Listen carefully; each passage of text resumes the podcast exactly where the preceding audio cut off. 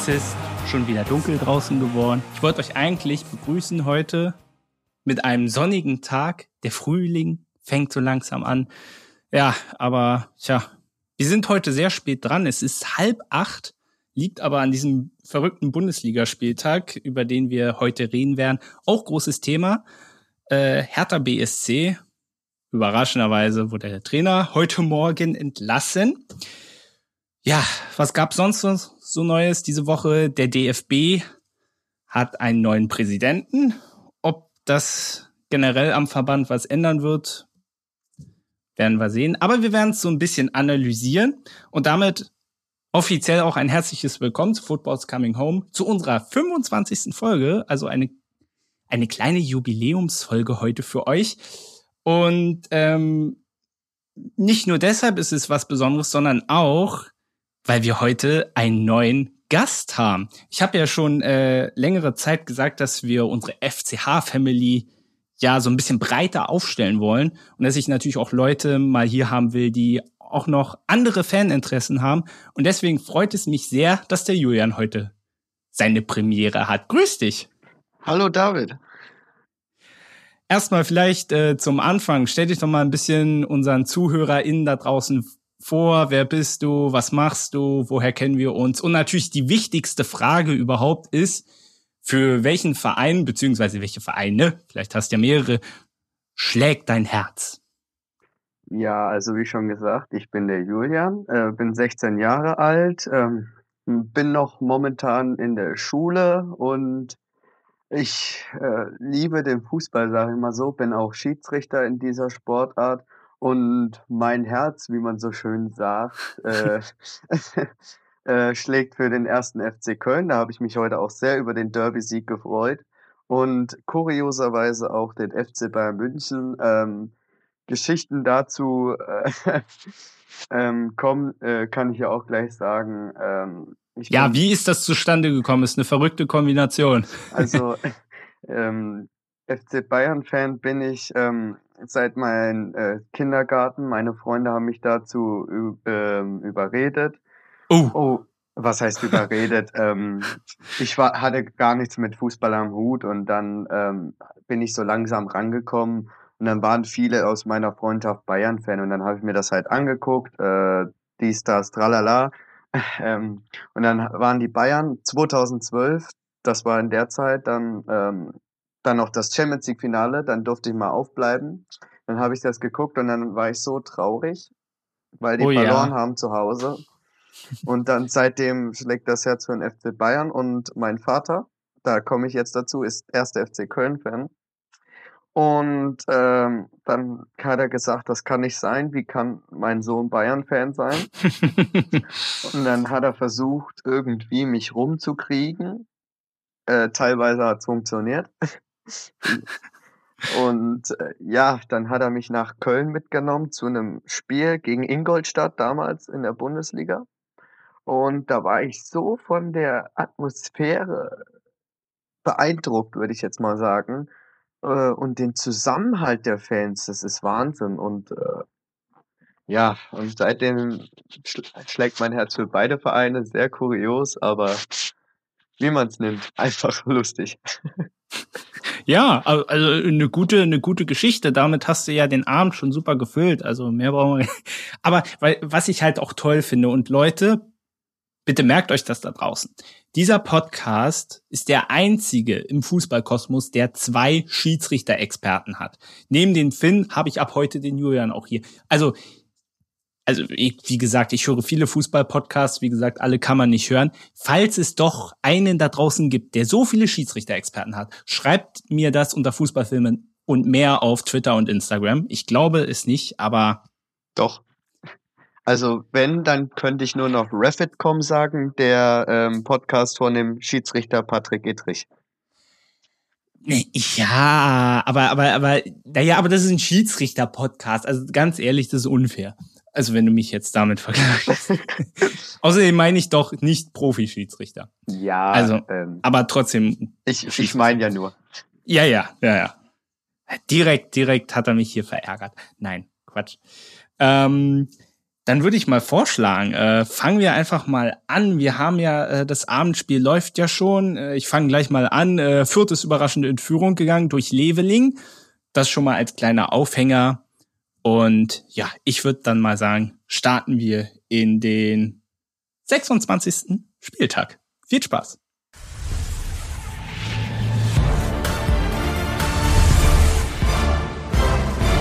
So, dann würde ich mal vorschlagen, legen wir mal äh, los. Ich habe ja schon gesagt, die Fürther sind in Führung gegangen. Deswegen, ja, würde ich mal vorschlagen, fangen wir mit dem Samstag an, bevor wir in die einzelnen Spiele gehen.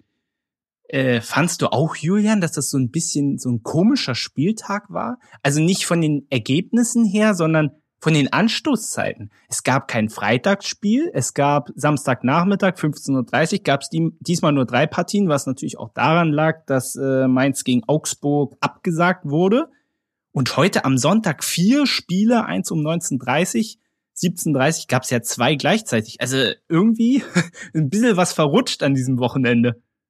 Ja, also es ist schon wirklich kurios, würde ich mal sagen. Ähm, durch die Kreisliga bin ich ja auch solche Anstoßzeiten 14.30 Uhr oder mal 12 Uhr gewohnt. Aber ja, würde ich mal schon sagen, das ist ein sehr kurioser Spieltag, weil wenn man dann mal Freitag so mal reinguckt, so, hm, keine Bundesliga, fragt man sich schon. Das ist kurios, ja.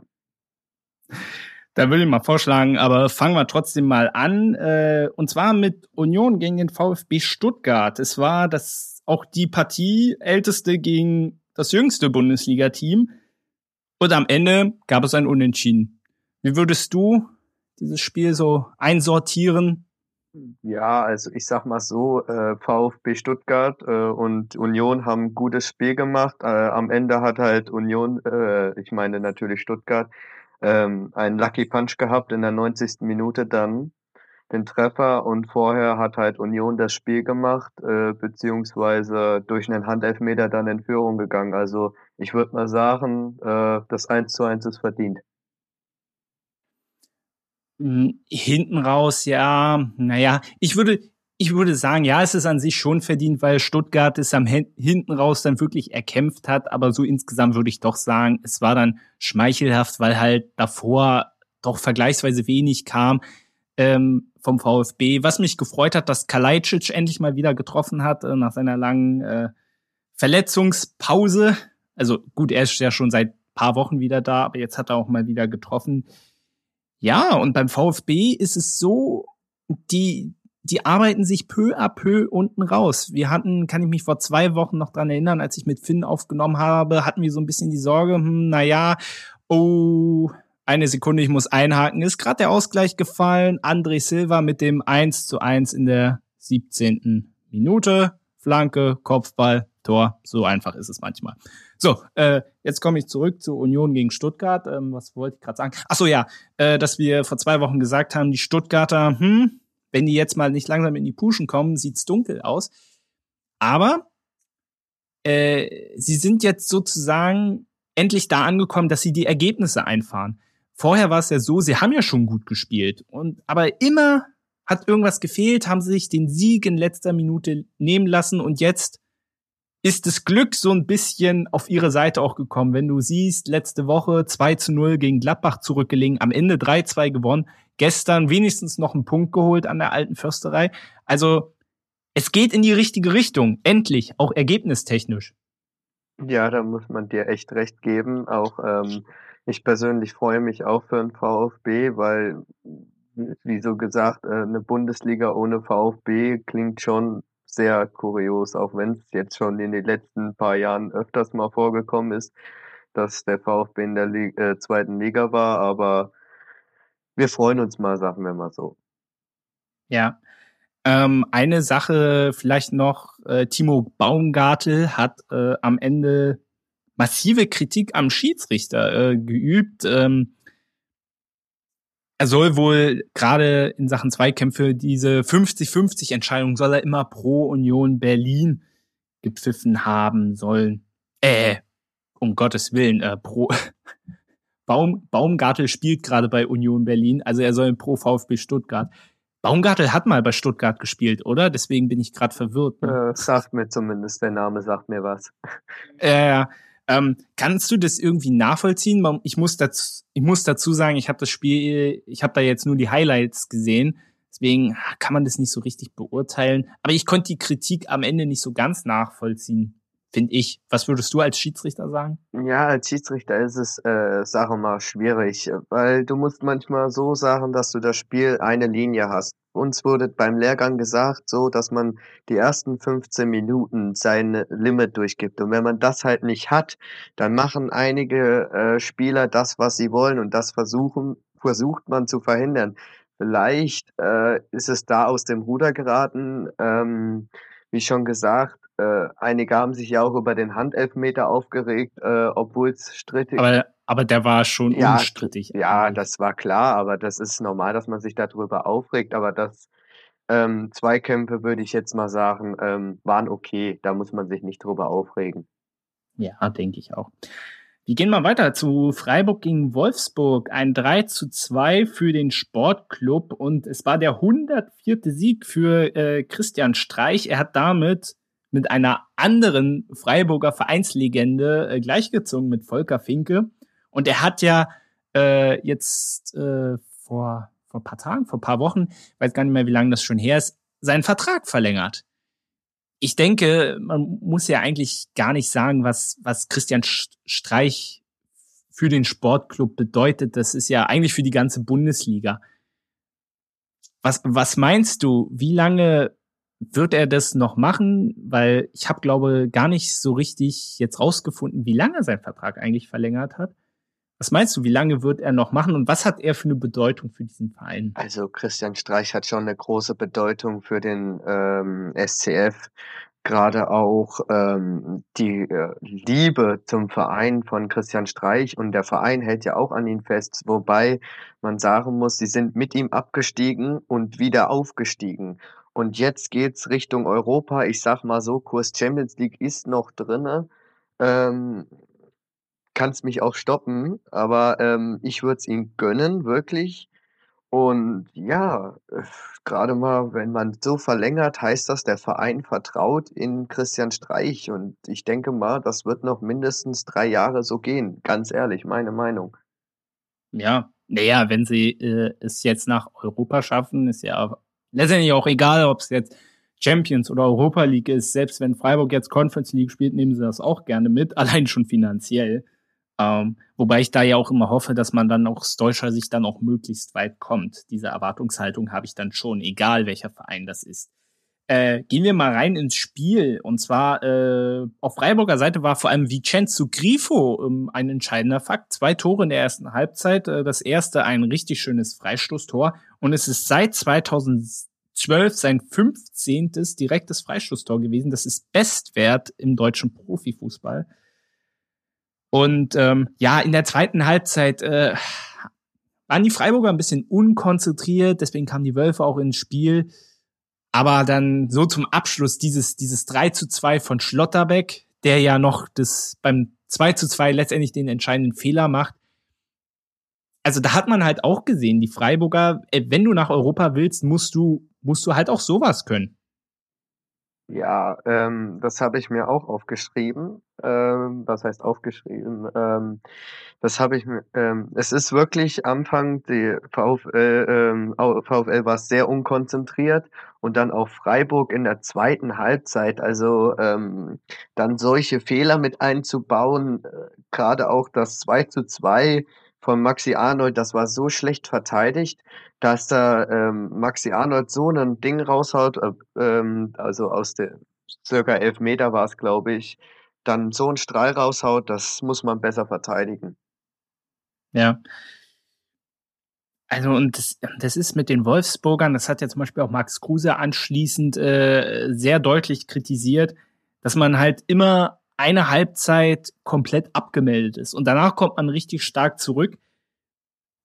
Äh, ich verstehe das halt nicht. Und äh, wenn du dir auch mal anschaust, die Wolfsburger haben in diesem Jahr nur drei Spiele von neun gewonnen. Der nächste Gegner ist Bayer Leverkusen. könnte es möglicherweise sein, wir reden ja nachher über die Hertha ein bisschen intensiver, könnte es sein, dass es auch bei Wolfsburg möglicherweise noch einen Trainerwechsel geben könnte? Ähm, könnte, ja, bin ich auch der Meinung, aber das Medien ja immer sagen, äh, Schmatke hat sich da selber einen Bock gebaut. Ähm, warum man Kofeld geholt hat, frage ich mich äh, sowieso immer noch. Ähm, Kofeld ja. ist für mich kein richtiger Bundesliga-Trainer, weil er kann im Abstiegskampf selbst äh, nicht mal äh, die Leistung äh, aus der Mannschaft rausholen. Ähm, ich würde mal so sagen, es war ein Heavy-Metal-Spiel. Ähm, es ging auf beiden. Guter Ausdruck, ja. Äh, es ging hin und her. Äh, und dass man dann so blöd das 3 zu 2 fängt, das muss man dann auch, wenn es der VfL Wolfsburg ist, ähm, auch besser verteidigen. Und ich gönne es auch Schlotterbeck, diesen krassen Schuss. Ja, also gerade als Innenverteidiger, ich glaube, da schießt man nicht so häufig solche Tore. Wir gehen mal weiter zu unseren geliebten Bayern, die gestern in Hoffenheim beziehungsweise in Sinsheim im Einsatz waren. Und ich dachte mir schon vorab so, äh, wir haben ja auch, äh, Dominik ist ja hier ab, ab und zu auch mal und äh, der ist ja Hoffenheim-Fan und ich musste so vor der Partie so an ihn denken, weil es ist fast jedes Jahr das Gleiche, dass Bayern sich gerade in Sinsheim schwer tut. So war es auch jetzt wieder am Ende ein 1 zu 1. Ich denke, und jetzt spreche ich wirklich mal als Bayern-Fan, äh, äh, oder, oder ich frage dich mal, was meinst du? Wer ging mir gestern am meisten auf den Sack in diesem Spiel? Was meinst du? Boah, das kann ich gar nicht so wirklich sagen. Also ähm, Bayern würde ich mal sagen, als Bayern-Fan, ähm, die Dinger müssen manchmal reingehen. Äh, wie schon gesagt, müssen. Serge Gnabry war es, glaube ich, mit dem Pfostentreffer, wo ja. man sich dann denkt, so, Alter, den musst du doch reinmachen. Gerade auf Höhe vom FC Bayern. Ähm, ja, was, was würde ich sagen? Die Offensive von Bayern München. Achso, ich habe ich hab noch einen Satz hinten dran gearbeitet. Ähm, jetzt bist du ja schon sehr gut in die Analyse gegangen. Ähm, wobei meine Frage war auch blöd gestellt. Äh, ich meinte eigentlich den Linienrichter. Also, weil äh, Bayern hat dreimal getroffen und immer ging diese verdammte Fahne hoch. Zu Recht. Zu Recht. Man muss, ja, naja, natürlich, man muss fairerweise dazu sagen, es war immer die richtige Entscheidung, aber ich habe mir halt trotzdem mal gesagt, meine Güte, ey, ist schon wieder schon wieder abseits. Aber ja, den Chancenwucher hast du schon angesprochen. Äh, und dennoch hat Nagelsmann ähm, anschließend gesagt, äh, es war im Vergleich zu den letzten Spielen ein Schritt in die richtige Richtung. Äh, da dachte ich mir so, jein, also ja schon, aber die Abwehrprobleme waren ja nach wie vor da und zwar sehr extrem. Natürlich hat man gestern auch einen Haufen an Chancen vergeben, gar keine Frage, aber man kriegt die Abwehr hinten nicht dicht. Ich habe jetzt neulich noch mal eine Aussage von Thomas Müller gehört, die er schon vor paar Wochen getätigt hat, indem er sagte zu diesem Thema, ähm, natürlich, wenn man so offensiv spielt, ist die Gefahr sehr hoch, dass man hinten auch viele bekommt. Und äh, wenn man am Ende 10 zu 5 gewinnt, da ja kein ha Hahn nach. Ja, stimmt. Aber du kannst doch nicht, gerade auf internationalem Niveau, in der Bundesliga möge es reichen, wobei du siehst die Ergebnisse ja jetzt schon. Selbst in der Bundesliga reicht es nicht mehr, so brutal offensiv zu spielen. Äh, da kriegen sie trotzdem viele Gegentore. Und gerade dann in der Champions League im Viertelfinale, wenn dann wirklich die großen Gegner kommen werden, es wird sich rächen. Und äh, diese Dreierkette, ich dachte schon unter Flick, äh, du kannst dich daran erinnern, wie brutal offensiv Flick hat Fußball spielen lassen. Nagelsmann, ich dachte bei ihm, er wird erstmal die Abwehr vielleicht stabilisieren. Jetzt stellt er sogar auf eine Dreierkette, was ja noch offensiver ist. Und ich sehe da auf Dauer die Gefahr, dass man, äh, dass man gar nicht so viele Tore schießen kann, wie man hinten reinbekommt. Und ich glaube, Manuel Neuer wäre auch mal dankbar, wenn hinten auch mal wieder die Null stehen würde. Ja, ähm, ganz ehrlich, ähm, das 1 zu 1, äh, 1 zu 0, entschuldige, ähm, war auch blöd rausgespielt. Da musst du mindestens ein Bein dazwischen kommen und da kann Manuel Neuer auch nichts machen gegen die Laufrichtung. Ähm, ja, zu Thema Dreierkette äh, bin ich ganz ehrlich, möchte ich selber nicht spielen. Also wir in meinem Verein, ich spiele selber noch aktiv Fußball, ähm, spielen wir auch Dreierkette und ich als Torwart finde das auch beschissen, weil jedes Mal irgendwie ein Stellungsfehler gleich bestraft wird. Das ist ja. beim FC Bayern äh, genauso der Fall. Also ich und dazu hast du ja das Problem, dass die Spieler an sich, die da hinten jetzt auch noch spielen, ja auch nicht sattelfest sind und in, in guter, Fass, Fass, in guter Verfassung. Hättest du jetzt äh, zum Beispiel, wer hat gestern gespielt, äh, Süle, Hernandez und Pavard, wären die alle in Topform, würde ich ja sagen, gut, okay, aber sie sind's nicht. Und aufgrund dessen finde ich das äh, sehr, sehr gewagt. Und äh, natürlich, man hat viele Chancen gestern vergeben, aber trotzdem sage ich auch, gerade hinten raus, was Hoffenheim auch noch für Möglichkeiten hatte, es hätte sich auch noch rächen können. Und äh, jetzt, äh, jetzt drehe ich das Rad mal weiter in Richtung Champions League, wo man ja beeindruckend gegen Salzburg 7-1 gewonnen hat. Das war übrigens der 20. Viertelfinaleinzug das hat bisher noch keiner geschafft in Europa. Ähm, auch da, natürlich war das Ergebnis hinter, hinten raus sehr deutlich, weil man die Chancen im Vergleich zu gestern genutzt hat. Aber erinnere dich mal an die Anfangsphase. Bayern hatte zwei Top-Chancen. Salzburg hatte aber auch zwei riesige Möglichkeiten. Jetzt lass Salzburg mal in Führung gehen und dann schauen wir mal, wie, wie dann das Spiel weitergeht.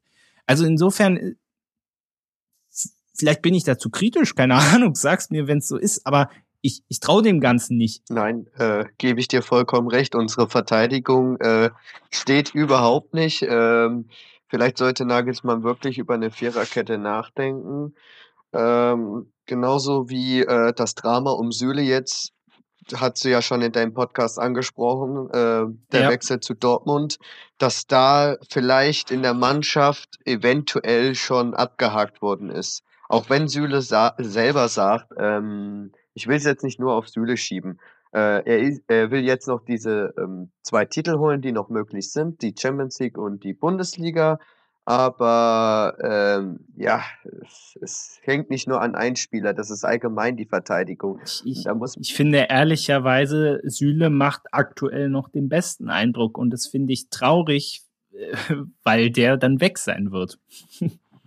ja, ähm, das ist das Traurige daran. Da wird, ähm, für Hernandez hat man, glaube ich, 85 Millionen angegeben. Gut, da kam jetzt ähm, seine Verletzung mit dazu, aber äh, ja, was soll man sagen? Die Verteidigung steht einfach nicht. Ja. Ja, aber also ich bin sehr gespannt. Nächste Woche kommt Union Berlin, ähm, wie das dann wird. Da wird man sich auf jeden Fall auf ein Kampfspiel einstellen müssen und dann, ja, muss man mal gucken. Und Leipzig ist gerade in Führung gegangen. Ein wunderschönes Tor von Emil Forsberg. Ich schau gleich nochmal die Wiederholung. Ich glaube, das war von einer Ecke, die an den Strafraum rannt und dann hämmert er das äh, Ding in die Maschen. Ja. Also man hat mal so kurz gehofft, na, werden die Leipziger stolpern, aber jetzt, ah ja, ein Kunku spielt ihn nach draußen und dann, ah, Linde ist, heißt der Linde oder Lindner? Oh Mist, das habe ich jetzt vollkommen vergessen. Ich glaube, Linde ist das, ne? Keeper von Fürth. Er ist sogar noch mit den Handschuhen dran, aber ach, kann nicht abwehren. Schade. Na gut, aber 1 zu 2, Leipzig führt. So. Und äh, ja, ich würde. Genau, Gladbach, ja. Ich, ich würde noch einen Satz ähm, zum Bayern-Spiel sagen. Ähm, Na klar.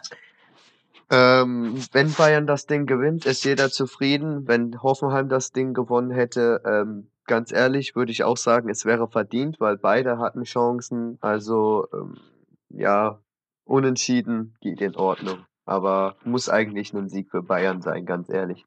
Ja, denke, denke ich auch. Das Gladbach-Hertha-Spiel ähm, schenken wir uns mal, weil wir ja nachher noch über Hertha sprechen werden. Gehen wir erstmal äh, weiter zum kleinen Rhein-Derby, nenne ich es mal. Ich hoffe, Julian steinigt mich jetzt nicht, weil das echte Rhein-Derby ist ja nur Ach, kein, gegen kein Ding, kein Ding. Sehr gut. Köln gegen Gladbach. Und die Kölner haben mit 1 zu 0 in Leverkusen gewonnen. Wird dich ja sehr gefreut haben. Ich muss zugeben, ich war heute selber im Stadion, werde ich nachher noch äh, erzählen, wenn wir Zeit haben. Deswegen habe ich das Spiel nicht gesehen und ich wollte mir vorher noch die Highlights angucken. Problem war, The Zone hat die Highlights noch gar nicht auf der Plattform gehabt. Insofern habe ich vom Spiel selbst wenig gesehen, habe aber mitgekriegt, dass sich Florian Würz wohl sehr schlimm verletzt hat. Äh, jetzt aktuell kam die Nachricht rein, es handelt sich um einen Kreuzbandriss sogar. Ja, und das äh, bedeutet das Saison aus eigentlich im Prinzip. Ja, finde ich als ehemaliger ähm, Kölner, also Florian Würz ist ehemaliger Kölner, ähm, ja. finde ich schon schade drum, äh, weil ähm, er hätte auch Chancen für die WM 2022 in Katar gehabt. Und damit sind die Chancen fast äh, null, auch wenn es im Winter ist. Aber na, so ein Kreuzbandriss ist schon hart. Na, viele sagen ja, äh, um, um wieder richtig in Tritt zu kommen, brauchst du mindestens so viel Zeit, wie selbst die Verletzung auch gedauert hat. Und dann, ja, würde es vermutlich nicht mehr reichen. Äh, und Leipzig äh, ist gerade in Führung gegangen. Das 1 zu 3 durch Konrad Leimer. Ja, das ist jetzt natürlich maximal bitter für die Fürther, weil gerade in Führung gegangen und jetzt, schade. Ja, ansonsten, äh, also es tut mir leid, dass ich zum Leverkusen-Köln-Spiel jetzt so wenig sagen kann. Ähm, auf jeden Fall soll ja Steffen Baumgart ein gutes Händchen gehabt haben, hat den Torschützen eingewechselt.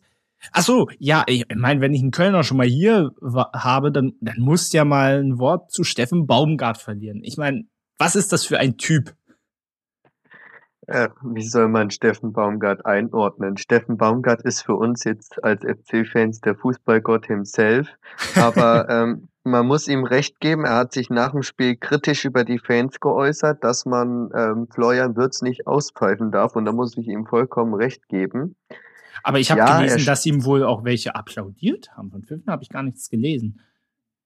Ähm, ja, also, also bei seiner. Waren, hm? Äh, es waren äh, vorläufig, ich würde jetzt mal sagen, Haupt ähm, ähm, Leverkusen-Fans, die ihm applaudiert haben, aber FC-Fans, da kamen schon einige Pfiffe und da war ich auch sehr betrübt drüber. Ja, also gerade bei so einer Verletzung, das, das macht man auch einfach. Ja, da verstehe ich auch Baumgart. Ja, klar. Ist auch gut, dass er es anspricht.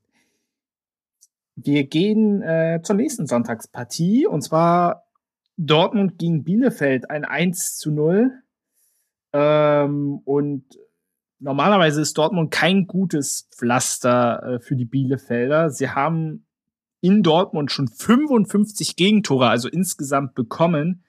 Und äh, da gab es auch die höchste Niederlage. 1982 ein 1 zu 11. Also, das sind natürlich Zahlen.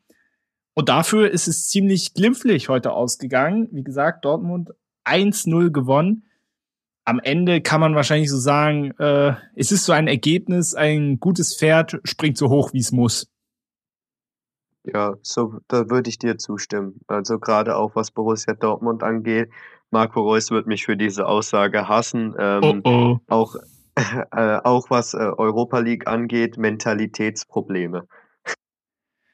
Wobei zumindest äh, der BVB ja jetzt wieder auf Erling Haaland zurückgreifen kann. Ne? Das wird, glaube im Saisonendspurt äh, wird das helfen. Ob es jetzt am Ende zur Meisterschaft reicht, ja, muss man gucken. Ach so, ja, genau, dann gleich an dich die Frage. Wird der Meisterschaftskampf vielleicht doch noch spannend? Weil wenn die Dortmunder jetzt unter der Woche das Nachholspiel gegen Mainz gewinnen, sind es nur noch vier Punkte. Äh, ich würde mal sagen, der Meisterschaftskampf wird spannend, weil Christian Streich will ja auch nochmal die Meisterschaft gewinnen, selbst dieses Jahr noch. Aber ich meine, ich meine in Bezug auf Dortmund. Ich glaube, äh, also so verrückt ja, sollten ähm, wir jetzt nicht werden. Nein, ich äh, wollte nur die Aussage von Christian Streich mit einbringen. Äh, Spaß beiseite. Ähm, ja, ähm, Dortmund hat die Chancen, aber mal ganz ehrlich, ähm, was die letzten Jahre angeht, immer zu am Ende gepatzt und ich glaube, das wird dieses Jahr auch wieder passieren.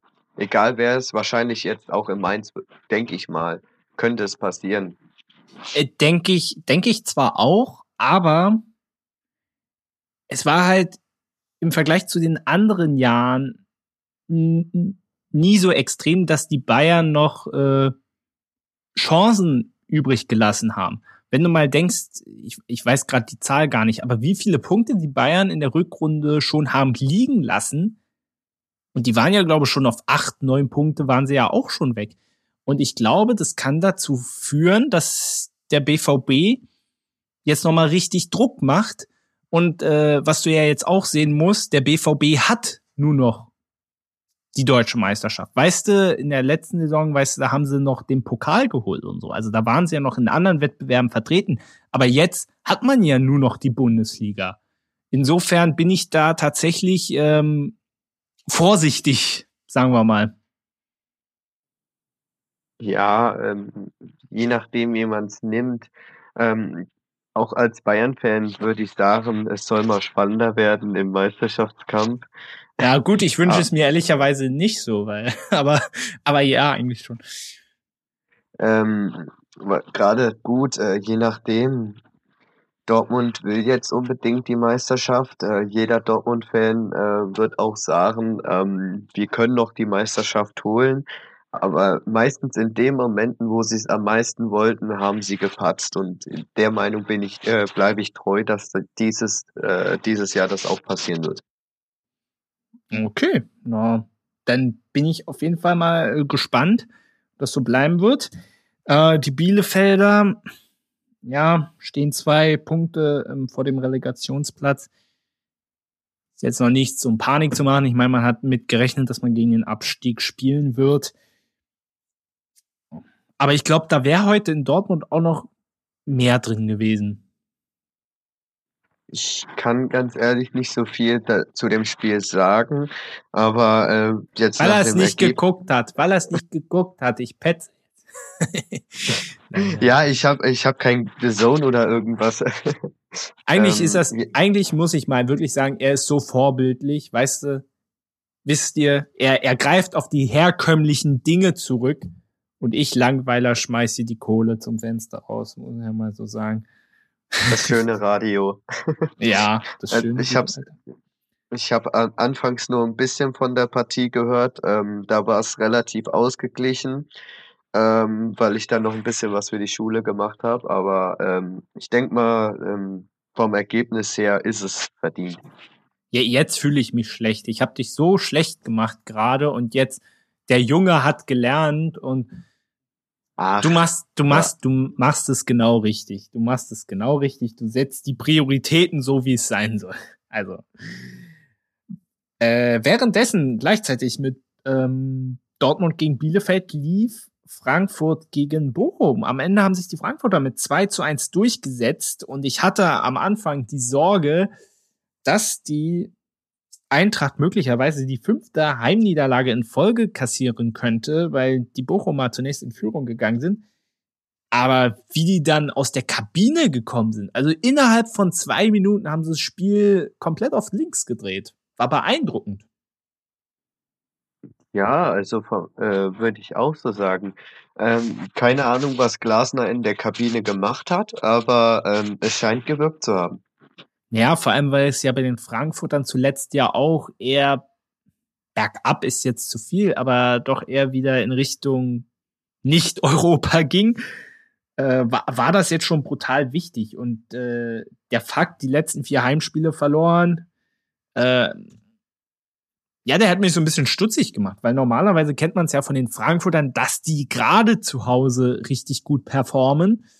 Ähm, aber jetzt haben sie ja zum Glück diese Serie durchbrochen. Und was man auch positiv vielleicht noch erwähnen kann, unter der Woche das Hinspiel gegen Betis Sevilla mit 1 zu 2 gewonnen.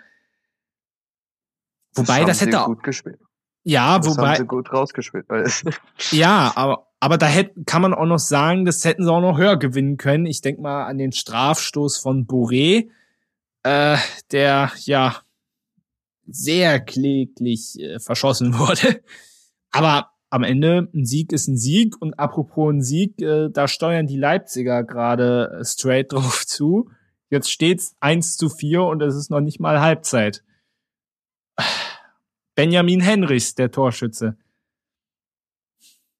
Also, das ist jetzt natürlich maximal bitter für die Fürther. Wären die mal nicht in Führung gegangen, weil seitdem geht's bam, bam, bam. Tja. Leipzig ist ja auch so eine Mannschaft, die ähm, versuchen, sich hinten ähm, zu sichern und wenn es dann schief läuft, ähm, hat man ja auch äh, am letzten Spieltag gemerkt, dass die 1 zu, äh, 1 zu 1 gegen Freiburg gespielt haben und lange, lange zurücklagen. Und die kämpfen dann und kämpfen, bis sie es wirklich ähm, schaffen. Ja. Ja, sie haben ja aber auch die spielerische Qualität, wenn du mal vorne einfach mal einen, einen Kunku nimmst oder André Silva, der ja jetzt auch immer besser wird. Das zahlt sich jetzt endlich aus. Und das finde ich, das finde ich gut. Und ähm, ja, ich würde jetzt sagen, hast du noch irgendwas ansonsten? Nee, eigentlich. Gemein nichts, zu diesem. Nee. Okay. Weil auch gerade in Fürth der Pausenpfiff ertönte, also wie gesagt, die Leipziger führen mit 1 zu 4.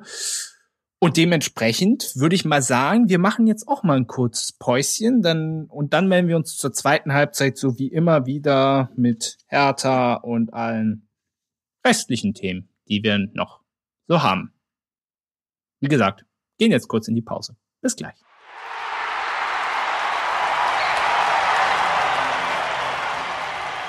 So, da sind wir wieder.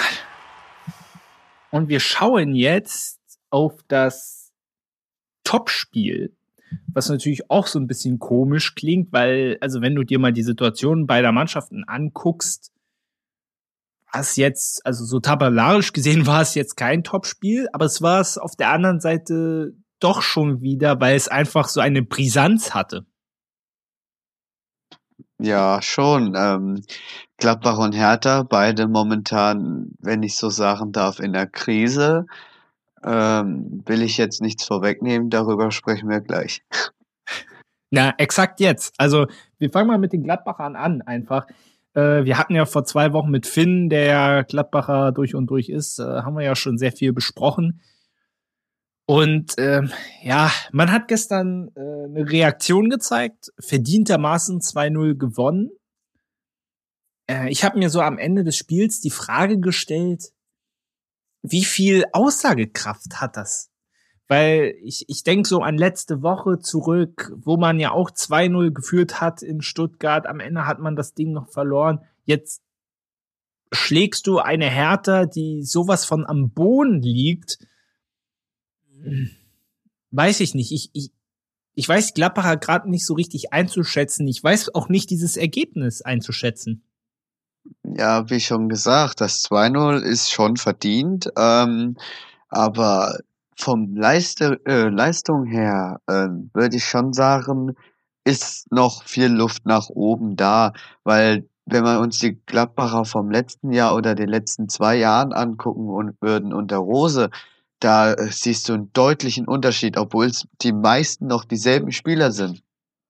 Ja, wobei man muss sagen, Rose, also in der Hinserie unter Rose, die Rückrunde letztes Jahr, äh, war ja auch schon nicht mehr so gut. Wobei es natürlich auch da auch daran lag, dass ja Rose dann auch seinen Abschied verkündet hat. Wobei, ob's, ob das jetzt der Grund ist, dass man dann scheiße spielt auf einmal, gut, ist eine andere Frage, aber äh, du, du verstehst, was ich meine. Ja. Aber ansonsten die Gladbacher, ja, also Sieg war halt äh, verdammt wichtig und aber ich bleibe für die nächsten Wochen, ich bleibe da noch skeptisch. Also ich werde da genau drauf schauen, was die Fohlen machen werden. Und meinst dann können du, wir jetzt. Ja? Meinst du, Adi Hütter wird fliegen? Also äh, wird noch geschmissen? Ich find's halt äh, so interessant, äh, wenn du so diese, diese Dreier-Trainer-Konstellation siehst. Weißt du noch, am Anfang des Jahres, wo Glasner von Wolfsburg nach Frankfurt gewechselt ist. Und dann Adi Hütter von Frank, äh, nee, der Frankfurt, ist jetzt bei Frankfurt. Ja.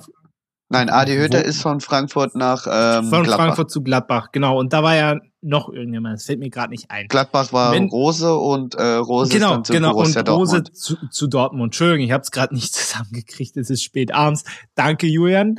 Ähm, wenn du dir das jetzt mal so anguckst, finde ich es interessant, weil du eigentlich bei keinem dieser Trainer feststellen kannst, dass es sportlich gesehen so viel besser läuft. Also natürlich läuft es jetzt bei Rose, bei Dortmund besser als jetzt bei Gladbach, aber das ist jetzt keine Kunst. Und ansonsten Glasner und jetzt auch Adi Hütter bei Gladbach, wenn du mal siehst, was, was die vorher gemacht haben und wie erfolgreich die waren, hat sich das bisher irgendwie nicht ausgezahlt. Und jetzt lange Rede, kurzer Sinn, um auf deine Frage zurückzukommen. Ich hatte, ich hatte ehrlicherweise so nach dem Stuttgart-Spiel das Gefühl, dass es passieren könnte. Da ist es aber nicht passiert. Jetzt haben sie gestern gewonnen. Und ich weiß es ehrlicherweise nicht. Ich habe jetzt Zweifel bekommen. Ich hätte mit gerechnet, aber es ist ja nicht passiert. Und insofern kann ich dir die so, Frage ehrlicherweise nicht beantworten. Wie siehst du das denn? Also ich sag mal so, ähm, hätten sie das Spiel gegen Hertha verloren, das sagt so äh, auch medienmäßig, ähm, dass Hitter geflogen wäre, auch wenn er in Quarantäne ist. Das hatten wir ja schon mal, siehe Leipzig, dass der Trainer ja. einfach in Quarantäne geschmissen wird. Und ja, es wird sich in den nächsten Spielen zeigen, wenn jetzt wirklich eine Leistungssteigerung da ist nach diesem 2 zu 0, dann würde ich sagen, okay, man bleibt bei ihm fest, auch wenn jetzt der Sportdirektor sagt, es gibt nur einen Plan A, ähm, äh, würde ich sagen, es zeigt sich in den nächsten Spielen. Ja, na klar, deswegen sage ich ja auch, es wird äh, sehr interessant werden und ich werde es besonders kritisch beäugen kommen wir mal zum Big City Club. Entschuldigung. Ähm, zu Hertha BSC. Uh. Ja. Und ich muss es wirklich mal loswerden. Eigentlich bin ich es leid. Ich bin ja Berliner und äh, ich bin ja, äh, habe ich ja schon tausendmal gesagt, ich bin ja weder Hertaner noch Unioner. Trotzdem so einen gewissen Grundpatriotismus hat man ja trotzdem für beide Vereine. Ne? Ähm, aber ich bin es einfach so leid mittlerweile, weil wir auch in diesem Podcast so viel schon über die Härte geredet haben. Und ich habe gefühlt, seit es diesen Podcast gibt, wir haben nur negativ bisher über die Hertha geredet. Aber zu, zu Recht auch. Also, und jetzt folgt heute Morgen die nächste Krönung mit der Entlassung von Taifun Korkut, äh, wo ich ja vorhin schon gesagt habe, ja, es war ja sowas von überraschend. Also es war absolut logisch aus meiner Sicht. Äh, wir können ja, wir können ja mal bei Taifun Korkut, ah, boah, Taifun Korkut, ganz langsam, können wir ja gleich mal anfangen. Ich finde, dass seine Verpflichtung schon, äh, also ich habe mich sehr gewundert, dass sie den geholt haben, weil ich persönlich jetzt kein Fan von ihm bin. Na klar hatte der ein tolles Jahr in Stuttgart, aber danach war, ging auch gar nichts mehr. Und äh, also ich habe so null mit dem gerechnet und habe ehrlicherweise auch auch nicht geglaubt, dass es unter ihm funktionieren wird.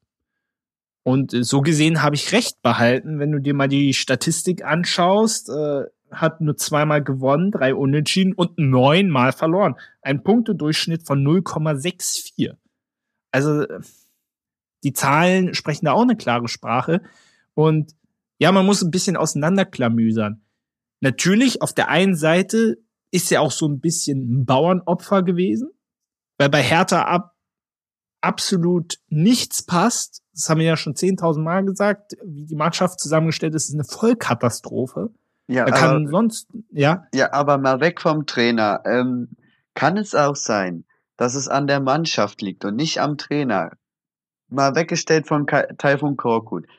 Stell dir mal vor, Julian Nagelsmann würde jetzt Hertha übernehmen. Okay, meinst du, er könnte, er ist jetzt hochgehoben, aber meinst ja. du, selbst Julian Nagelsmann könnte die Hertha noch retten? Ich denke nicht, weil, ähm, ja. Äh, weil es liegt auch teilweise an der Mannschaft und allgemein, was drum und dran und vorne rein äh, passiert ist.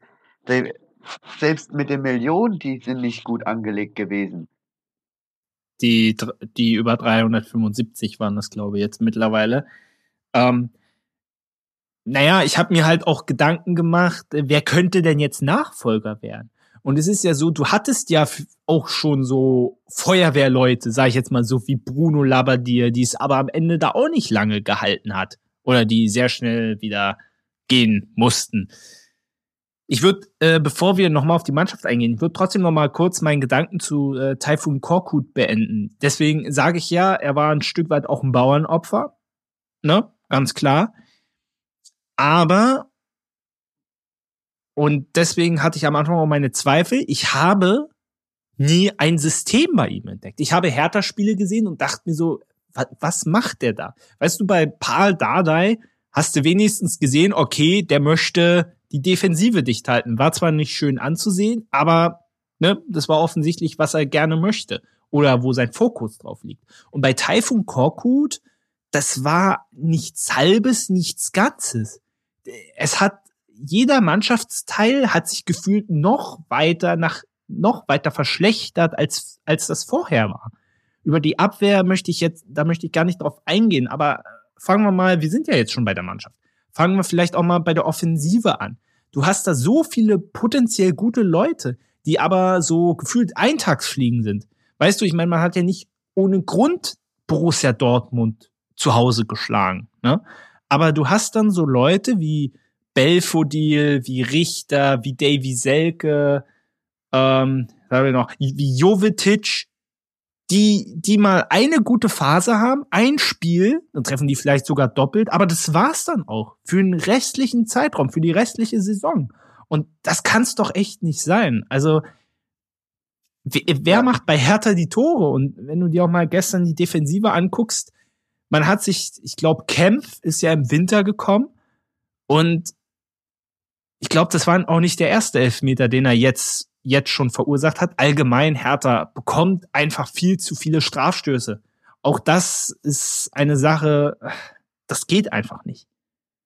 Ja, allgemein die Offensive, wo wir gerade bei der Offensive waren, ähm, da fehlt einfach die Durchschlagskraft. Ähm, wie jetzt zum Beispiel, ist jetzt weit hergeholt, beim FC Bayern, wo du dann durchrennst, Gut, beim FC Bayern fehlt dann halt die Chancenverwertung, aber ähm, du musst auch mal gestern durchkommen. zumindest, ja. Ja, mhm. zumindest hm. gestern. Du musst dann mal durchkommen und einfach mal draufziehen. Das fehlt halt bei der Hertha. Und bei der Defensivleistung, da äh, will ich gar nicht erst anfangen, was es da für Fehler gibt. Da äh, spiele ich in meiner Mannschaft, auch wenn wir öfters verlieren, äh, selbst besseren Fußball. Ja, es ist ja traurig, zu sehen, wie zum Beispiel jetzt, äh, wir haben vor zwei Wochen schon mal über Marcel Lotka geredet, das ist der fünfte Torhüter bei Hertha, hat gestern auch wieder gespielt.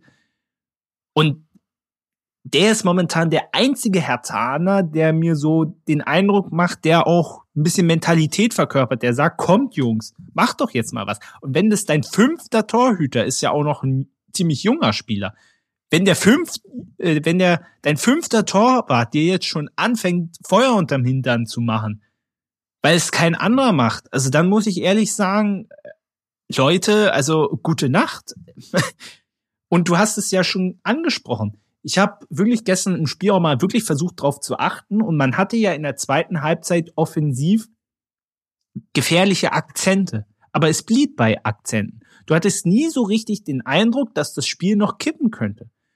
Bis auf vielleicht der eine Schuss von Eckelenkamp, der da gegen die Latte geknallt ist. Aber ansonsten war's das. Du hattest nie den Eindruck, dass, das, dass es nochmal gefährlich werden könnte. Und das ist doch, das ist doch traurig. Weil die zweite Halbzeit gestern von Hertha, die war nicht schlecht. Aber du hast es richtig gesagt, die Durchschlagskraft fehlt einfach. Ja, gerade auf das Spiel gestern bezogen. Gladbach hat ähm, äh, hinten raus eher gespielt, hat sich äh, in der Mit äh, Mittelfeld die Bälle erkämpft. Und da muss ich sagen, fehlt Hertha genau das. Im Mittelfeld musst du die Bälle gewinnen bzw. behalten, dass du dann vorne ähm, durchschlagen kannst, aber auch hinten ähm, diese Defensivleistung beibehältst, dass du da Unterstützung kriegst. Und äh, gerade auch das, was du angesprochen hast, wenn selbst der fünfte Torwart erst äh, Motivation gibt, der kann irgendwas nicht stimmen. Ja. Äh, es ist gerade das 1 zu 5 gefallen für RB Leipzig. Torschütze ist Sima Khan. Oder ich überlege immer, wird er Sima Khan oder Sima Khan ausgesprochen? Ich weiß es ehrlich gesagt nicht. Ja, na, Sim, äh, ja, ist ja ein Franzose, ja, deswegen wahrscheinlich erst Macron. Aber auf jeden Fall, es steht 1 zu 5. Freistoß, Kopfball, Tor. Auch relativ simpel. Ähm, das mit Taifun Korkut, das war ja nicht die einzig äh, schlimme Nachricht, ist jetzt blöd formuliert. Äh, heute, es war ja die letzten Wochen schon wieder so viel los.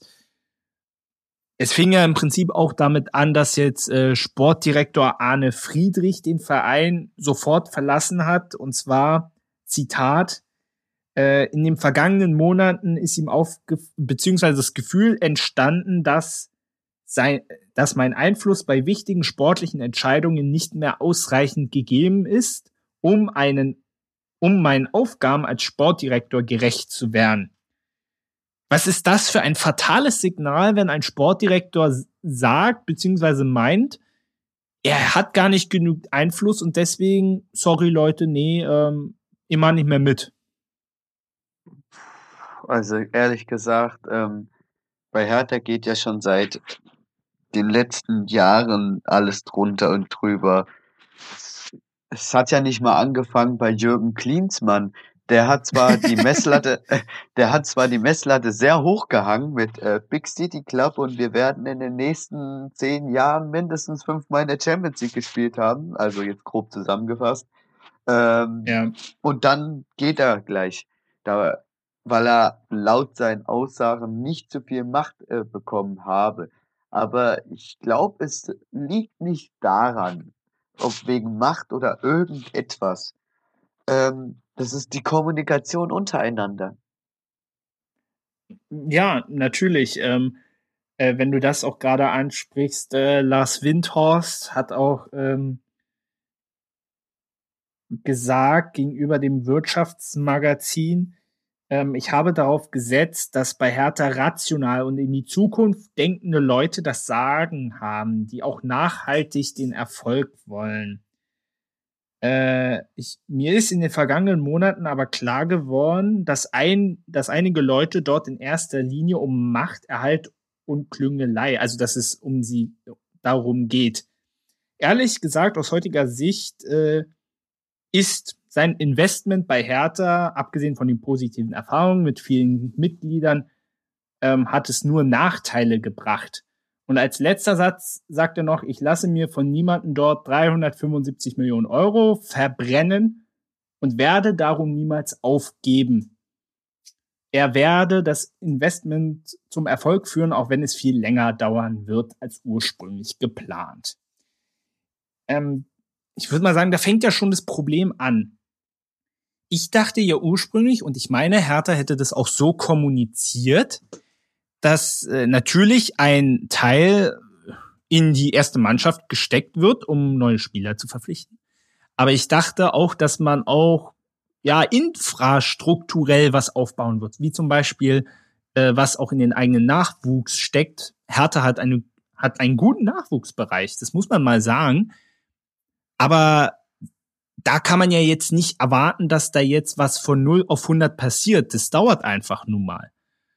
Aber so klingt es ja, als ob man alles in die erste Mannschaft getan hätte. Und jetzt bringt es aber keinen Erfolg, auch in Sachen Transfers. Und dann muss ich mich ganz ehrlich fragen, ja, wie das, wie das sein kann. Also,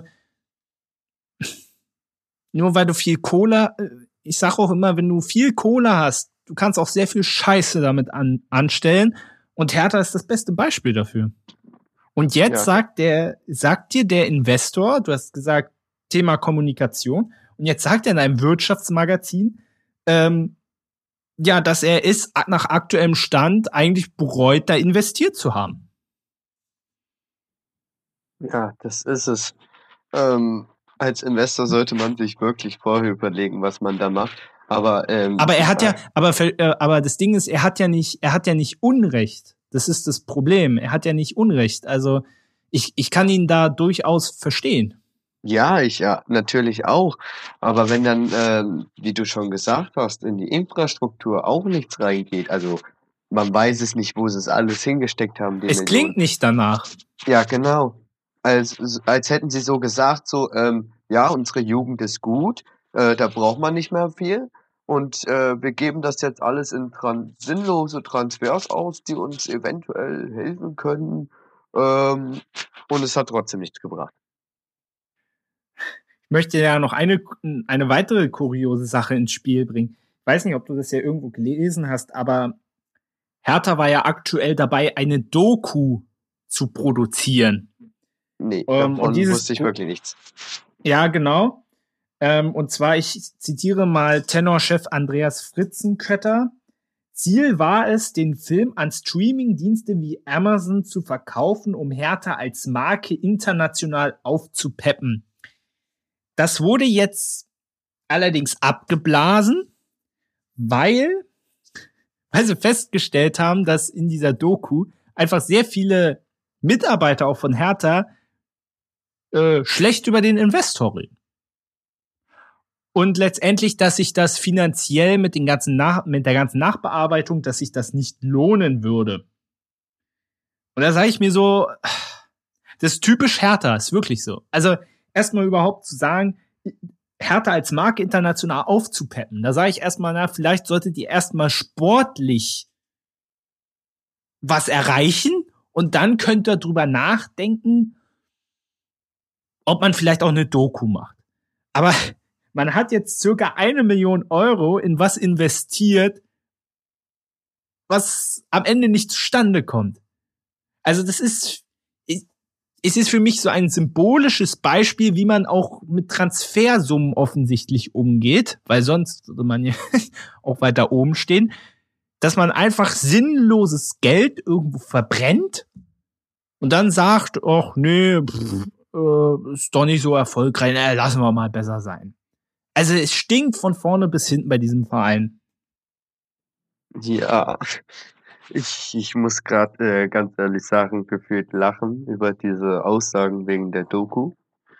Weil wenn man, ganz ehrlich, wenn man eine Doku plant, sollte man wirklich drüber nachdenken, so starten wir jetzt einen Neuanfang und mit der Doku, Dokumentation machen wir das. Ähm, der erste FC Köln macht ja das auch mit FC 24-7. Und da zeigen die ja auch ähm, Einblicke ins Spiel. Gut, mal, letzte Saison lief es halt sportlich nicht, aber da konntest du halt Einblicke in die ähm, Verein, in den Verein sehen.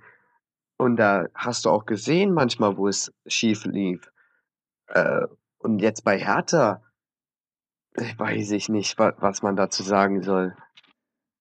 Ja, es ist, in, ich wollte es nur mal so als Beispiel nehmen, wie, wie, wie man aktuell in diesem Verein denkt und wie man der Meinung ist, irgendwelche Kohle sinnlos rausschmeißen zu müssen. Aber ja, so, sollen sie so weitermachen. Aber ich verstehe es nicht. Aber ich bin der Meinung, um vielleicht mal das Thema abzuschließen, bin ich sowieso der Meinung, dass nur noch einer Hertha retten kann. Und ja, zwar, wenn ich den, na, wenn ich den Kollegen von FUMS glauben mag, also die sind der Meinung, es kann nur Otto Rehagel helfen. Wobei, er war ja schon mal bei Hertha. Naja, eben, aber willst du Otto Rehagel das jetzt? Äh, ich also sag ich dir, ich, ich sag dir, am Ende kommt wieder Paul Dardai. ja, also ich habe gelesen, dass eventuell Friedhelm Funkel im Gespräch sei. Oder Gott, der, der jetzt, äh, ja, hat mein Vater auch gesagt. Ähm, oder eventuell ähm, Markus Gistol. Aber das ähm, bin ich der Meinung, sind solche ähm, Flaschen, also jetzt mal weg vom Friedhelm Funkel, der ist äh, ganz in Ordnung. Aber, ich wollte schon sagen, du sagst zu Friedhelm äh, Funkel doch keine Flasche, sag mal.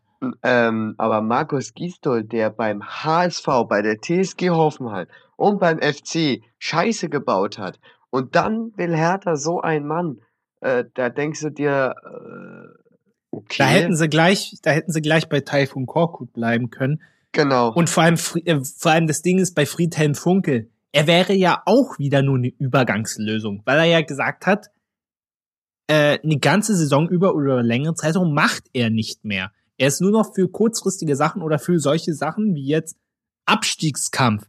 Aber Natürlich verschaffst du dir da auch wieder Zeit. Auf der anderen Seite, vielleicht wäre das die beste Lösung, weil du weißt ja auch gar nicht, in welcher Liga du dann spielst. Also, aber trotzdem, es wäre ja so gesehen auch wieder nur eine kurzfristige Lösung. Aber ja, aber ja, ich, weißt du, dieser Verein, man kann nur noch Kopf schütteln und ähm, ja, mehr genau, ist dazu also nicht zu sagen. Eigentlich äh, weiß man gar nicht, wer diesen Verein retten soll. Ja, aber es wird ein Nachfolger kommen. Bin sehr gespannt, wer es dann wird.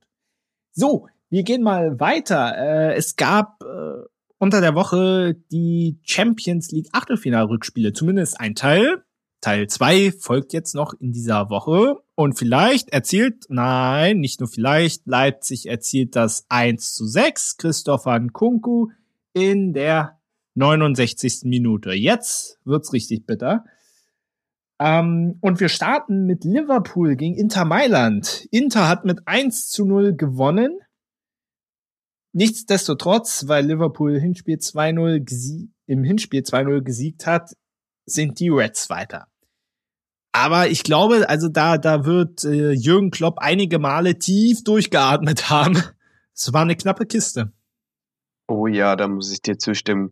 Aber gerade mal nach dem 1 zu 0, da gab's ja diese strittige Szene mit ähm, Alexis Sanchez war es, glaube ich. Mit der, Ach, die rote äh, Karte, ne?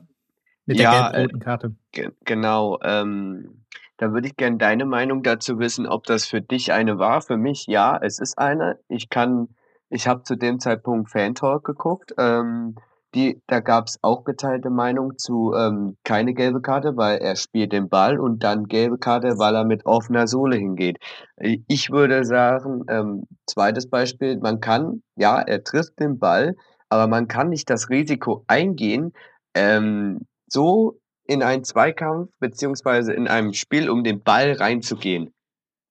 Ich muss, ich muss dir ganz ehrlich sagen, äh, ich glaube, Liverpool Inter, da hat doch zeitgleich auch Bayern gegen Salzburg gespielt. Das war ja, glaube ich, so. Ähm, deswegen habe ich das nur so mit einem Auge verfolgt. Ähm, aber ich, ich weiß die Szene so ungefähr noch, beziehungsweise versuche mich gerade daran zurückzuerinnern, weil ich ehrlicherweise sagen muss, ich kann mich gar nicht mehr dran erinnern, dass er den Ball getroffen hat. also, also äh, würde ich es jetzt so sagen, wenn du mich so fragst, für mich war da eigentlich klar, auf jeden Fall, es ist auf jeden Fall eine gelbe Karte. Ja, also es war ja so. Also äh, dann und dann gelb-rot, ja. Ja, er, er hatte ja schon gelb und es war ja. halt so, er trifft halt erst den Ball und dann kam der Spieler noch dazu und er zieht halt nicht mal zurück. Und da war, waren halt äh, Meinungen so, ja, warum ist denn das überhaupt gelb, ähm, weil er spielt ja sofort den Ball. Und ja. Also, also ich, sag, ohne, ich bleib bei der mhm. gelben Karte. Also ohne äh, die Szene jetzt direkt vor Augen zu haben, erinnere ich mich äh, an die Situation zurück, als ich das gesehen habe. Mein Gedanke war, es ist ein berechtigter ja, Platzverweis, also gelbe Karte in dem Fall führte der dann zum Platzverweis. Also es war auf jeden Fall gerechtfertigt aus meiner Sicht. Gut. Also sportlerisch gesehen war das 1 zu 0 ähm, auch verdient. Ähm, Inter hat super gespielt, also äh, versucht wirklich weiterzukommen. Liverpool zu Hause, die Unterstützung äh, war auch da, aber ähm, weiß ich nicht, was, was die da zusammengespielt haben. Es waren ja teilweise auch Chancen da, aber auch gerade ja. von Mo Salah, aber Mo, äh, Mo Salah hatte wahrscheinlich äh, überhaupt keinen guten Tag erwischt. Nee, nicht so richtig. Und du musst erstmal in Enfield auch erst Du musst da erstmal gewinnen, ne?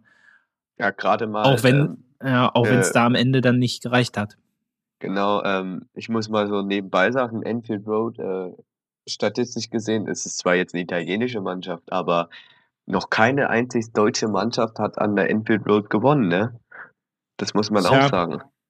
Vielleicht spielen sie ja jetzt gegen Bayern im Viertelfinale. Aber mit der Verteidigung würde ich auch Angst haben.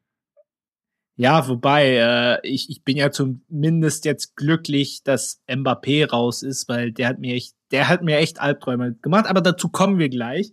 Ähm, ich würde erstmal noch, äh, hast du noch was zu Liverpool Inter, sonst äh, äh Nee, das war's eigentlich. Okay. Ich Weil sonst würde ich, äh, kurz bevor ich zu PSG komme, da werden wir auch ein bisschen drüber zu reden, beziehungsweise von meiner Seite aus werde ich viel ablästern über diesen Verein. Ähm, äh, kurz noch was zu Man City gegen Sporting war ein 0-0. Und ich hatte irgendwie mit diesem Ergebnis gerechnet, weil das Hinspiel, ich glaube, das war ja 0 zu 5 für City, ne? Wenn ich mich richtig erinnere. es war von Anfang an klar, dass, dass da nichts mehr passieren wird. Also ganz ehrlich, das, äh, wobei ja. ich, äh, wobei, ja, und, und so lief halt auch das Spiel. Also City war spielbestimmend, aber ist jetzt auch nicht volle Kanone draufgegangen, obwohl ich habe mir die Aufstellung extra nochmal angeguckt. Es war jetzt nicht so, dass City jetzt da nur mit der zweiten Garde angetreten ist.